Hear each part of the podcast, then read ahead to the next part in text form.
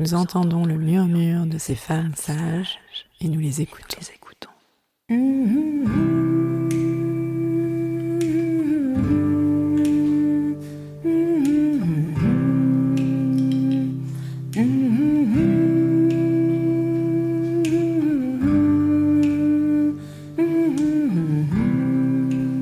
Elles sont gynécologues, sages-femmes, ostéopathes, psychologues, historiennes, toutes œuvrent à leur façon en faveur d'une prise en charge globale de la santé des femmes.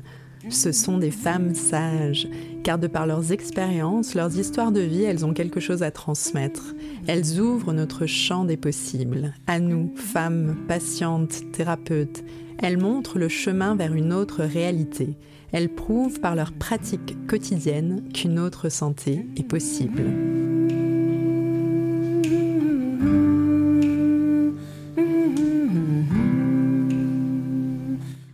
Comportements sexistes lors de consultations gynécologiques, examens vaginaux injustifiés, épisiotomie mal vécue et péridurale systématique, touchés vaginaux sur patientes endormies. Du hashtag Paye ton utérus en 2014 jusqu'à aujourd'hui, de nombreux témoignages de patientes ont été relayés via les réseaux sociaux pour décrire ces actes regroupés sous les termes violence obstétricale et gynécologique. Pour en discuter aujourd'hui, j'accueille Anne Evrard, co-présidente du CIAN, donc le collectif interassociatif autour de la naissance. Anne accompagne des femmes et des couples en phase de recours suite à des violences obstétricales. Elle travaille les questions de formation des professionnels de la périnatalité, de collaboration avec les soignants, soignantes et d'information des femmes tout au long du parcours de grossesse et d'accouchement. Bonjour Anne. Bonjour. Alors, vous êtes militante dans la sphère de la périnatalité depuis maintenant plus de 20 ans. Les VOG, donc les violences obstétricales et gynécologiques, vous ne les avez pas découvertes en 2014. Euh, qu'est-ce qui a fait, selon vous, que ces questions ont pu trouver un écho hors du champ militant? Euh, Sans doute euh, l'aide de la médiatisation, d'une part, parce à partir du moment où les médias s'en sont emparés, il y a eu un écho qui, de fait, a dépassé le champ des gens strictement concernés.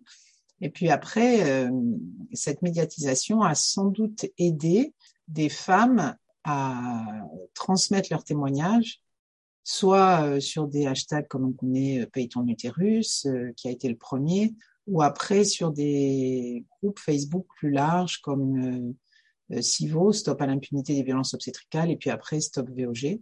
Et donc, la conjonction, en fait, et, la, la partie presque de ping-pong hein, entre les médias d'un côté et puis ces lieux d'expression euh, assez spontanés, directs des femmes, a permis, en fait, que euh, l'un se nourrisse de l'autre et euh, favorise une diffusion bien plus large et un travail aussi des journalistes plus nourri et plus approfondi parce qu'ils avaient de la matière en face et ils savaient qui contacter. Donc voilà, parce que les violences obstétricales, effectivement, nous, c'était euh, un de nos fonds de commerce, on va dire malheureusement, depuis que le, que le CIAN existe. Oui, c'est ça, c'était principalement vous accompagner déjà des, des, des couples. Alors en fait, euh, notre travail étant fondé sur l'amélioration des pratiques et sur le respect du, du droit du patient et des choix des parents, euh, forcément, quand on parle d'amélioration des pratiques, c'est qu'il y a des choses à améliorer. Et donc, on avait déjà beaucoup de témoignages de femmes qui avaient vécu des accouchements qui étaient tout à fait insatisfaisants, voire traumatiques. Oui, d'ailleurs, j'entends effectivement, c'est ça, c'est qu'il y a eu aussi une évolution sémantique, c'est-à-dire qu'on est passé d'accouchement traumatique, c'est-à-dire de quelque chose qui est plus de la sphère privée, de l'ordre du ressenti, aux violences obstétricales et gynécologiques, où là, effectivement, on faisait entrer cette question euh, euh, dans l'espace public. Tout à fait. Mais même nous, hein, on ne parlait pas de violence euh, obstétricale jusque dans les années 2013-2014 euh, chez les, chez les associations. C'était pas un terme qui était utilisé.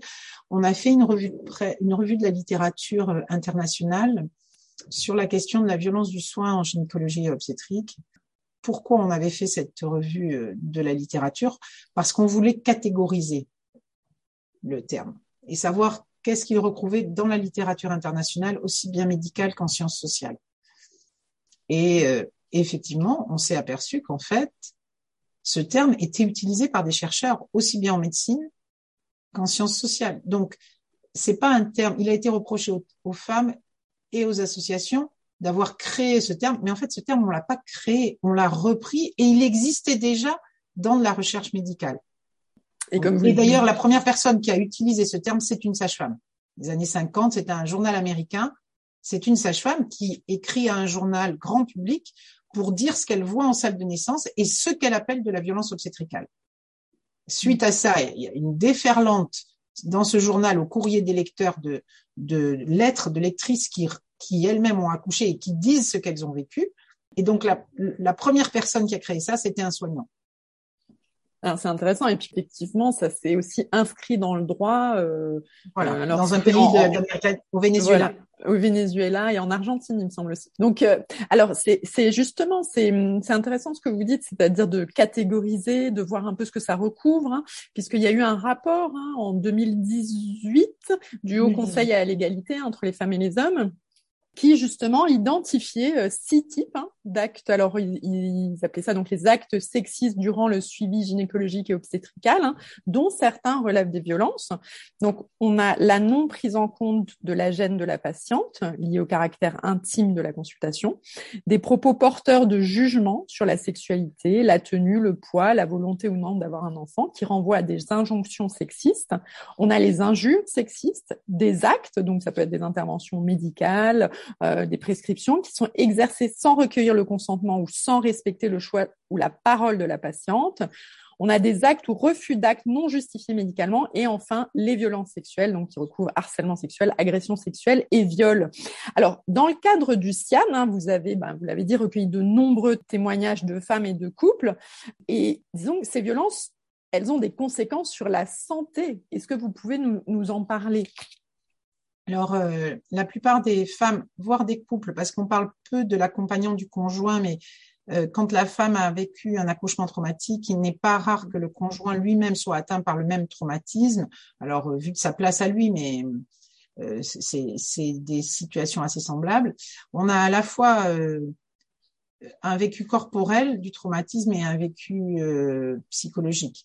Bien sûr, il peut y avoir des séquelles physiques corporelles mais du fait des actes qui ont été posés. Donc là, euh, ça dépend des situations. Après, on peut avoir un vécu corporel du traumatisme parce que face au traumatisme, le corps réagit et c'est souvent des femmes qui ont des douleurs diffuses, périnéales, euh, qui ont mal partout ou qui ont mal à des points bien précis. Euh, même si elles n'ont pas eu d'atteinte corporelle au sens de séquelles, une cicatrice de césarienne ou d'épisiotomie, il n'y a pas forcément besoin de ça pour éprouver des douleurs dans la sphère euh, gynécologique euh, ou même globalement dans le corps. Et puis après, on a tous les troubles psychiques qui accompagnent les traumas, c'est-à-dire euh, toute la déclinaison du stress post-traumatique qui va des réminiscences qui sont effectivement très lourdes à vivre, de l'angoisse, la perte du sommeil, la perte de l'appétit, euh, les difficultés dans le relationnel avec ses proches, avec son conjoint, éventuellement avec son bébé, des difficultés bien entendu dans la conjugalité, dans la vie sexuelle, tout ce qui est la difficulté d'affronter le quotidien. Alors, les conséquences du stress post-traumatique sont pas sont pas forcément celles de la dépression ou de la difficulté maternelle, mais quand le stress post-traumatique se chronicise, ça peut arriver jusqu'à une dépression plus large, hein, plus globale. Mais globalement, c'est des femmes aussi qui perdent le sommeil, qui sont réveillées par ces réminiscences, euh, qui ont du mal à s'endormir à cause de ces réminiscences, et puis qui voient pas d'issue en fait, parce que dans le stress post-traumatique, l'événement qui a fait du trauma ne devient jamais un souvenir. Il est toujours là au présent. Alors, la femme peut avoir des stratégies d'évitement pour pas toujours se retrouver confrontée à cet événement, mais quand elle y est confrontée, c'est comme si elle le elle y était au présent, vraiment. C'est pas un souvenir douloureux, c'est un événement qu'on revit en permanence. Et donc euh, ces conséquences-là sur la santé, elles sont vraiment délétères et euh, elles le sont au long cours si le trauma n'est pas traité. Et en fait, euh, encore beaucoup de femmes, même si ça commence à changer, on l'a vu changer depuis deux, trois ans, beaucoup de femmes ignorent comment ça se traite, ignorent que ça se traite déjà. Donc, elles ont tendance à penser que c'est leur volonté qui va leur permettre d'en sortir. Et puis, elles s'aperçoivent qu'en fait, la volonté ne suffit pas. Et là, elles sont très démontées. Leur, entourage, parfois, hein, croit aussi qu'il faut qu'elles se secouent, en fait. Alors, quand le conjoint est lui-même traumatisé, il n'en a pas forcément conscience, ça renforce les difficultés. Et puis, euh, les thérapies sont souvent des thérapies qui sont pas forcément longues, mais qui sont prises en charge la plupart du temps par des psychologues, donc non remboursées, donc coûteuses. Et du coup, euh, si la femme n'a pas une bonne couverture de mutuelle, on a des femmes qui renoncent aux soins, euh, même si elles savent ce qu'elles devraient faire, parce que c'est trop coûteux. Alors avec la pandémie, on a eu de la chance, c'est que euh, les, séances de psychologues pris en charge dans le cadre de la pandémie ont pu servir à ces femmes-là. Nous, on, l'a largement, largement diffusé. Maintenant, on va revenir à un régime un peu différent. Et du coup, euh, on a des femmes qui ne peuvent pas se payer ces soins-là. Oui, oui. Euh, et alors, justement, vous, vous expliquez, je vous entendais parler, donc de, on entend bien, il y a un processus hein, de réparation que vous accompagnez, euh, qui passe justement par la reconnaissance de ces témoignages, de, de la parole des, des, femmes et des couples, hein, et vous dites justement comme un socle en fait pour améliorer les pratiques dans le dans le champ de l'obstétrique. Est-ce que vous Alors en fait, on, on, travaille beaucoup depuis euh, quelques temps, je veux dire deux ans, trois ans, sur l'idée que euh, qu'on a toujours défendu, mais on essaye de formaliser l'idée que les témoignages que les femmes produisent sont en fait des récits construits, euh, chronologiques, analytiques de situations médicales globales, hein, puisqu'il s'agit d'une prise en charge globale, et qu'elles ont une valeur intrinsèque comme outil d'évaluation et d'amélioration des pratiques. Jusqu'à présent, ces récits, ils sont considérés comme anecdotiques, anecdotiques au sens où ça concerne un individu ou un couple, une situation très spécifique, vécue dans la spécificité et la singularité de chacun, et donc ça n'a pas de vertu générale pour une équipe d'analyse de ces pratiques. Globalement, euh, si ça avait été une autre dame, la même situation n'a pas été vécue pareil. Donc on ne peut pas en tirer euh, des réflexions, des recommandations ou, une analyse qui permettrait de, revoir notre fonctionnement. En fait, nous, nous défendons la position inverse. Chaque situation, même singulière, est une analyse d'un fonctionnement à un moment donné d'une équipe donnée. Les soignants sont habitués à analyser leurs pratiques, par exemple dans des situations de revue de morbimortalité, de retour d'expérience, comité de retour d'expérience, qui sont des situations prévues dans le cadre de la qualité des soins. Donc, on a une analyse d'une situation qui a dysfonctionné, qui pouvait porter atteinte de façon grave au patient, qui a porté atteinte, qui aurait pu porter atteinte de façon grave au patient, et on, analyse ça de façon collective pour voir où est-ce que ça dysfonctionne, euh, comment est-ce qu'on peut améliorer les pratiques globales. Et en fait, on pense que on peut avoir la même démarche avec les situations d'accouchement traumatique, puisque ces comités de retour d'expérience, ces revues de mortalité analysent des situations rares aussi, souvent sur l'éruption de pathologies euh, peu fréquentes ou dans des situations d'urgence très graves où il y a eu un dysfonctionnement. Ça concerne pas du tout la majorité des femmes et pourtant c'est quand même utilisé parce que ça a des conséquences globales sur la santé des patientes comme une manière d'analyser euh, les pratiques d'une équipe. Donc, on, aimerait pouvoir, dans les années à venir, creuser, élaborer une méthodologie qui permettrait de repartir de ces témoignages pour en faire un outil d'amélioration des pratiques.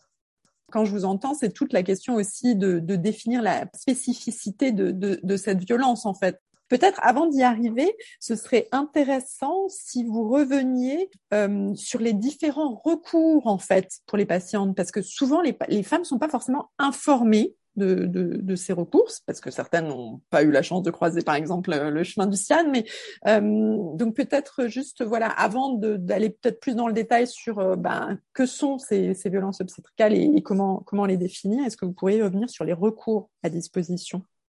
Oui, il y a un, étagement en fait des possibilités de recours qui sont complémentaires euh, et qui sont intéressantes à connaître parce que c'est quand même assez bien structuré la possibilité de recours. Même si le parcours peut être complexe, il y a, il y a des, des outils à utiliser. Donc, le premier niveau du recours, c'est dans un établissement de santé, le recours via l'équipe de médiation, la médiation, qui est donc la possibilité de rencontrer le médiateur et son équipe de médiation euh, sans la présence des soignants concernés, afin d'évoquer à la fois le déroulement des faits, les conséquences, d'avoir éventuellement des explications quand euh, les femmes, les couples ont besoin de comprendre certains points manquants dans leur histoire, même s'ils ont eu le dossier médical, s'ils ont récupéré leur dossier médical, il peut y avoir des points manquants médicalement parlant. Hein, donc euh, c'est aussi le lieu pour avoir des explications sur la situation médicale.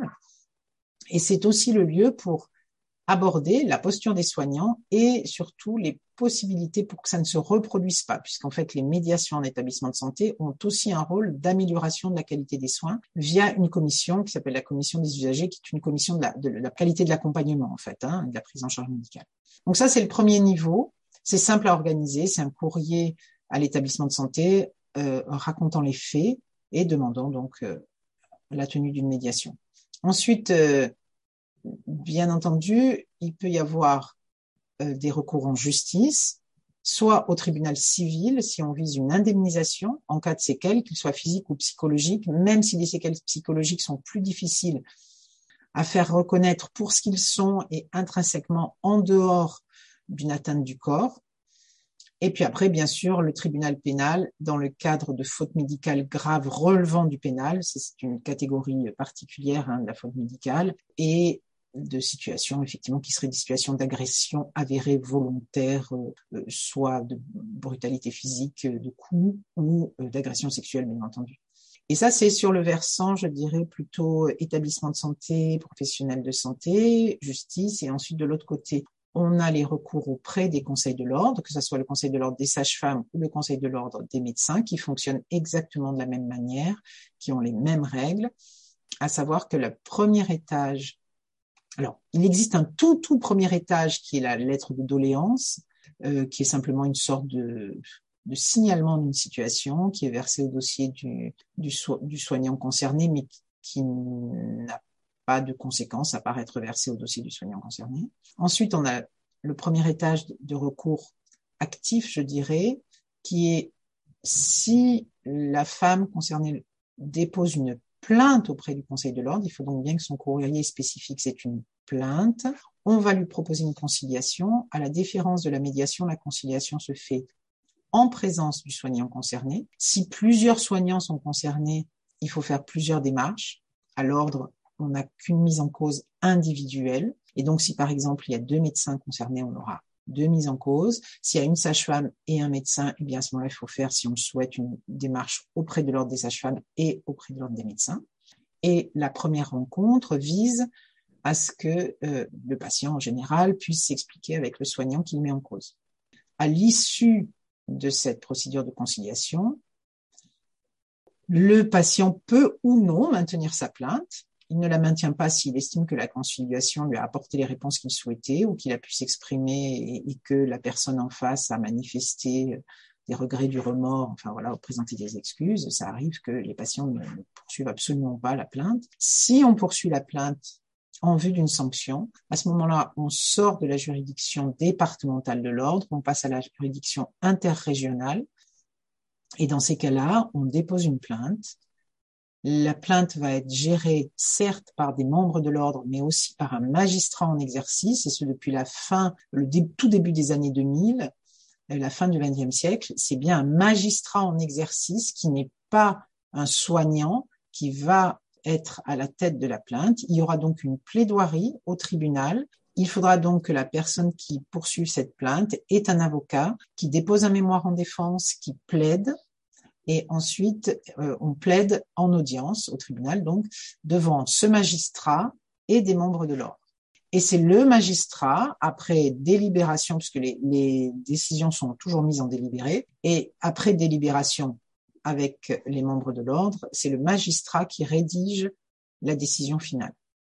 Mhm. Donc ça, c'est une procédure assez coûteuse hein, quand même. Hein, mhm. parce a besoin d'avoir un recours à l'avocat.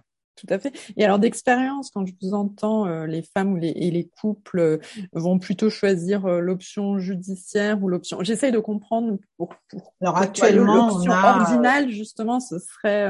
alors déjà être face aux, soignants en fait ou. Oui. Déjà actuellement, on a une grande partie des femmes qui nous contactent qui, au final, ne vont pas entamer de recours. Peut-être parce que de parler, ça leur a suffi, ou qu'elles ne s'en sentent pas l'énergie. Ensuite, parmi celles qui entament un recours, une écrasante majorité vont uniquement passer en médiation parce que c'est ce qui leur correspond, qui correspond à leur situation médicale ou qui correspond à leurs souhaits.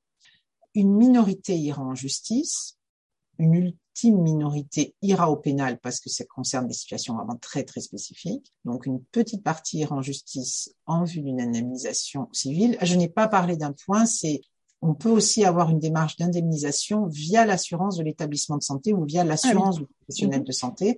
Et c'est ce qu'on appelle un processus d'indemnisation amiable mhm. qui se fait via cette assurance-là. Euh, l'assurance nomme un expert qui juge si oui ou non il y a faute et s'il y a faute, il peut envisager une indemnisation. Donc on a une petite proportion de gens qui vont tenter soit l'indemnisation amiable, soit le civil. La démarche au Conseil de l'ordre est très minoritaire et elle ne concerne que des femmes, des couples qui en fait souhaitent vraiment rencontrer le soignant concerné et s'expliquer avec ce soignant-là. Toutes les femmes qui ne veulent plus avoir de contact avec ce soignant, ni le voir, ni le rencontrer, euh, euh, laissent tomber, puisque à l'ordre, on ne peut pas on ne peut pas ne pas avoir accès à cette conciliation avant toute plainte. Donc, et puis, alors, autre spécificité du Conseil de l'ordre, si on dépose une plainte au Conseil de l'ordre sur un soignant qui travaille en hôpital public, qui est donc un salarié de la fonction publique, même si après une conciliation, la femme souhaite maintenir sa plainte, l'ordre va se déclarer incompétent, car les membres de la fonction publique ont un mode de sanction spécifique qui ne passe pas par la sanction de l'ordre si vous êtes fâché contre une sage-femme qui travaille dans un hôpital public, que vous souhaitez euh, discuter avec elle, vous pouvez aller à la vous allez avoir une conciliation, vous allez discuter. Si vous estimez que cette conciliation ne vous a rien apporté, que vous souhaitez maintenir la plainte, l'ordre se déclarera incompétent parce qu'elle fait partie de la fonction publique. Donc à ce moment-là, il faudra aller prendre via la procédure judiciaire. C'est ça. Mhm. C'est le statut de la fonction publique. D'accord, très bien. Et alors, peut-être, merci beaucoup pour toutes ces informations très éclairantes. Et alors, je, justement, vous, vous mentionniez que ce soit le recours assurantiel et au civil, on en avait, on en avait discuté un petit peu. Euh, c'est toute la problématique justement là de la, de reconnaître aussi pour ben, que ce recours soit soit effectif, euh, reconnaître la spécificité en fait de la violence obstétricale, puisque vous disiez au civil il y a une difficulté. Alors certes, euh, les, les, séquelles physiques, euh, voilà, c'est objectif, mais pour ce qui est de la, de la reconnaissance des séquelles euh, psychiques, c'est plus c'est plus compliqué. Hein. Oui, alors déjà les séquelles physiques, il faut voir qu'ils sont rarement au plus haut de l'échelle d'indemnisation physique. Alors, il n'y a pas d'échelle fixe, hein, bien entendu. Et si vous voulez, globalement, on a des indications s'il s'agit d'un décès d'enfant, de mère, euh, des indications si euh, la personne ressort euh, handicapée à vie, a besoin d'une assistance personnelle constante, voilà. ou alors si elle va avoir un déficit fonctionnel au long cours. Tout ça, c'est évalué en pourcentage. Et déjà, sur les séquelles physiques qui peuvent être liées à un accouchement traumatique, sauf euh, cas, par exemple, d'expression abdominale avec des séquelles graves, hein, des, des, fractures, des choses comme ça, qui, euh, qui peuvent handicaper au très long cours. On n'a pas des séquelles physiques finalement de très très élevées. Alors, par rapport à l'évaluation qui en est faite dans le cas d'une indemnisation. Ça ne veut pas dire que ça bouffe pas la vie des gens concernés hein, et des femmes concernées. Mais pour autant, déjà, l'indemnisation physique est pas toujours un, est pas toujours très haute.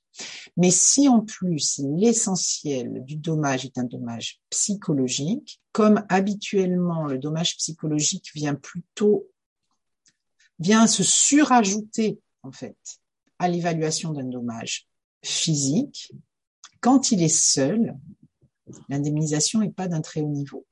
Et elle risque parfois d'être moindre que les frais engagés. Alors, quand les gens ont une protection juridique, c'est moins grave, parce que les frais sont en totalité ou en grande partie pris en charge par la protection juridique. Mais sinon, euh, eh bien, c'est vrai que, bon, certes, la volonté de, de voir la personne punie, ne serait-ce que par l'indemnisation assurantielle ou par l'indemnisation financière, est importante. Mais si ça vous coûte plus que ce que vous allez récupérer, bon, les gens réfléchissent, hein, c'est quand même des grosses sommes, euh, ça se compte en milliers d'euros. Hein. Si on ne relève pas de l'aide juridictionnelle et si on n'a pas une protection juridique, c'est toujours à évaluer avec un avocat.